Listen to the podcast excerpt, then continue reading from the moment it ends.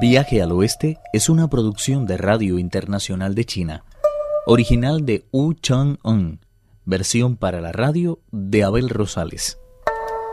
Primera parte. La Bodhisattva le propone a la bestia del gran río de arena disminuir sus pecados colaborando con ella. La bestia responde. Estoy ansioso por recomenzar una vida virtuosa, pero he devorado en este lugar a tantos seres humanos opino que para mí ya no hay perdón posible. Por aquí han pasado incontables personas que iban en busca de escrituras sagradas, y a todas me las he comido. Sus cabezas yacen en el fondo de este río de arena, pues ya sabe que sus aguas son tan especiales que ni siquiera los patos pueden flotar en ellas. La Bodhisattva le prometió mejorar su espíritu, y la bestia dijo entonces, En ese caso, acepto recibir sus enseñanzas. La Bodhisattva le tocó entonces en la cabeza y le hizo entrega de los mandamientos. Se tomó a la arena como testigo y se le concedió el nombre religioso de Sha Wu Tien, que significa la arena que abre los ojos a la pureza, entrando así a formar parte del mundo de los iluminados. Una vez que la Bodhisattva se hubo ido, se lavó el corazón y de esa forma quedó purificado. Nunca más volvió a dar muerte a nadie, dedicándose a partir de entonces a esperar con impaciencia la llegada del hombre de las escrituras.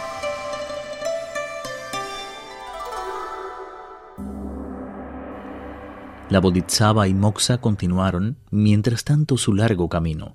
Al cabo de cierto tiempo, se toparon con una montaña muy alta, de la que emanaba un olor tan fétido que les fue imposible escalar a pie.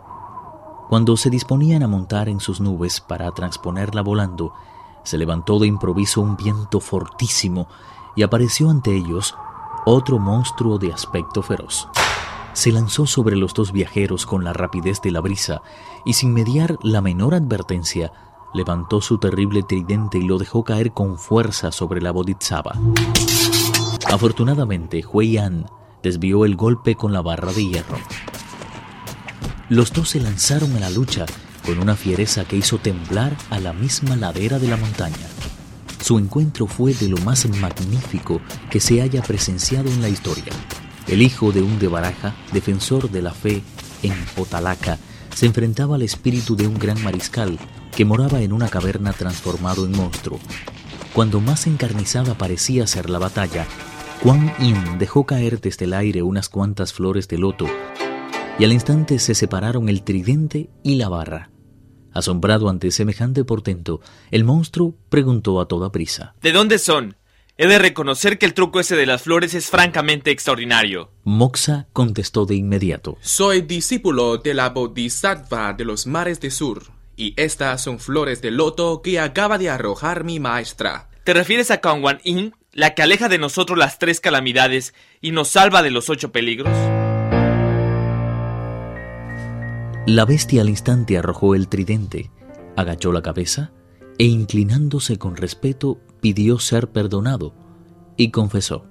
Yo no soy ninguna bestia, sino el antiguo mariscal de los juncales celestes, uno de los consejeros del emperador de Jade, quien mandó a que me azotaran y me desterró después a este mundo de polvo y sombras, porque en cierta ocasión me emborraché y me puse a coquetear con la diosa de la luna.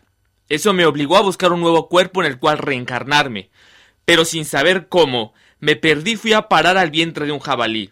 No es extraño que me hayan confundido con un puerco salvaje. Me apoderé después de esta montaña y he pasado mis días devorando gente. Apiádese de mí. Si estoy aquí es porque Buda me ha ordenado ir a las tierras del este en busca de una persona que venga a recoger las escrituras sagradas.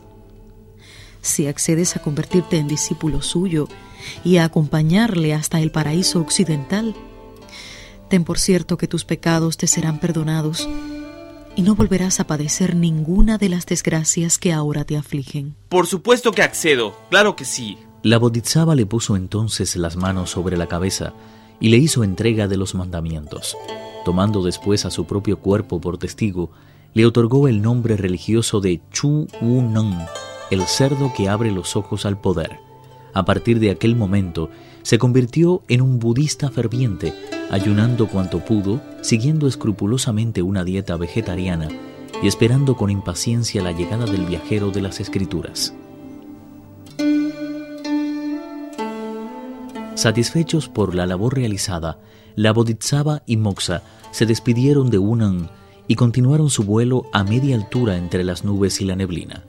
Al poco rato vieron a un dragón joven pidiendo auxilio, y acercándose a él, la Bodhisattva le preguntó sorprendida. ¿Qué dragón eres tú y por qué te encuentras aquí? Soy el hijo de Aochun, el rey dragón del Océano Occidental.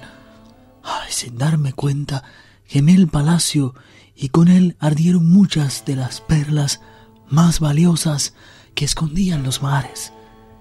Mi padre envió enfurecido un informe a la corte celeste acusándome de desobediencia grave y el emperador de Jade me ha hecho colgar del cielo y me ha propinado trescientos latigazos.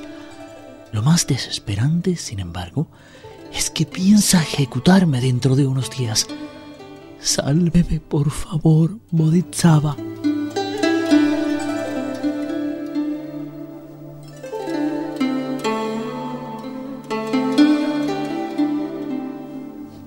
Juan Yin y Moxa se dirigieron a toda velocidad hacia la puerta sur del Palacio Celeste, donde fueron recibidos por los preceptores.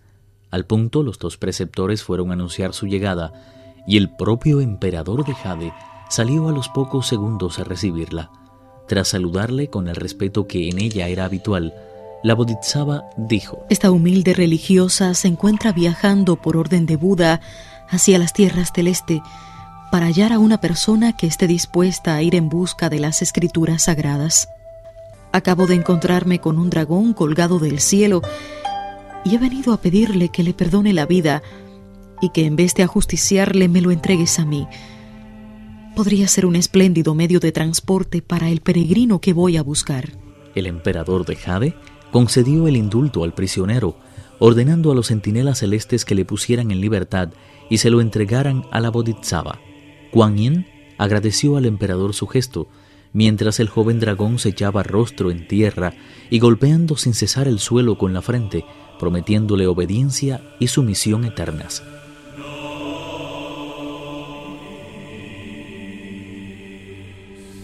La Bodhisattva le mandó a vivir en un torrente de la montaña, con el encargo de que cuando pasara el peregrino que iba a buscar, se transformara en un caballo blanco y le llevara hasta el paraíso occidental.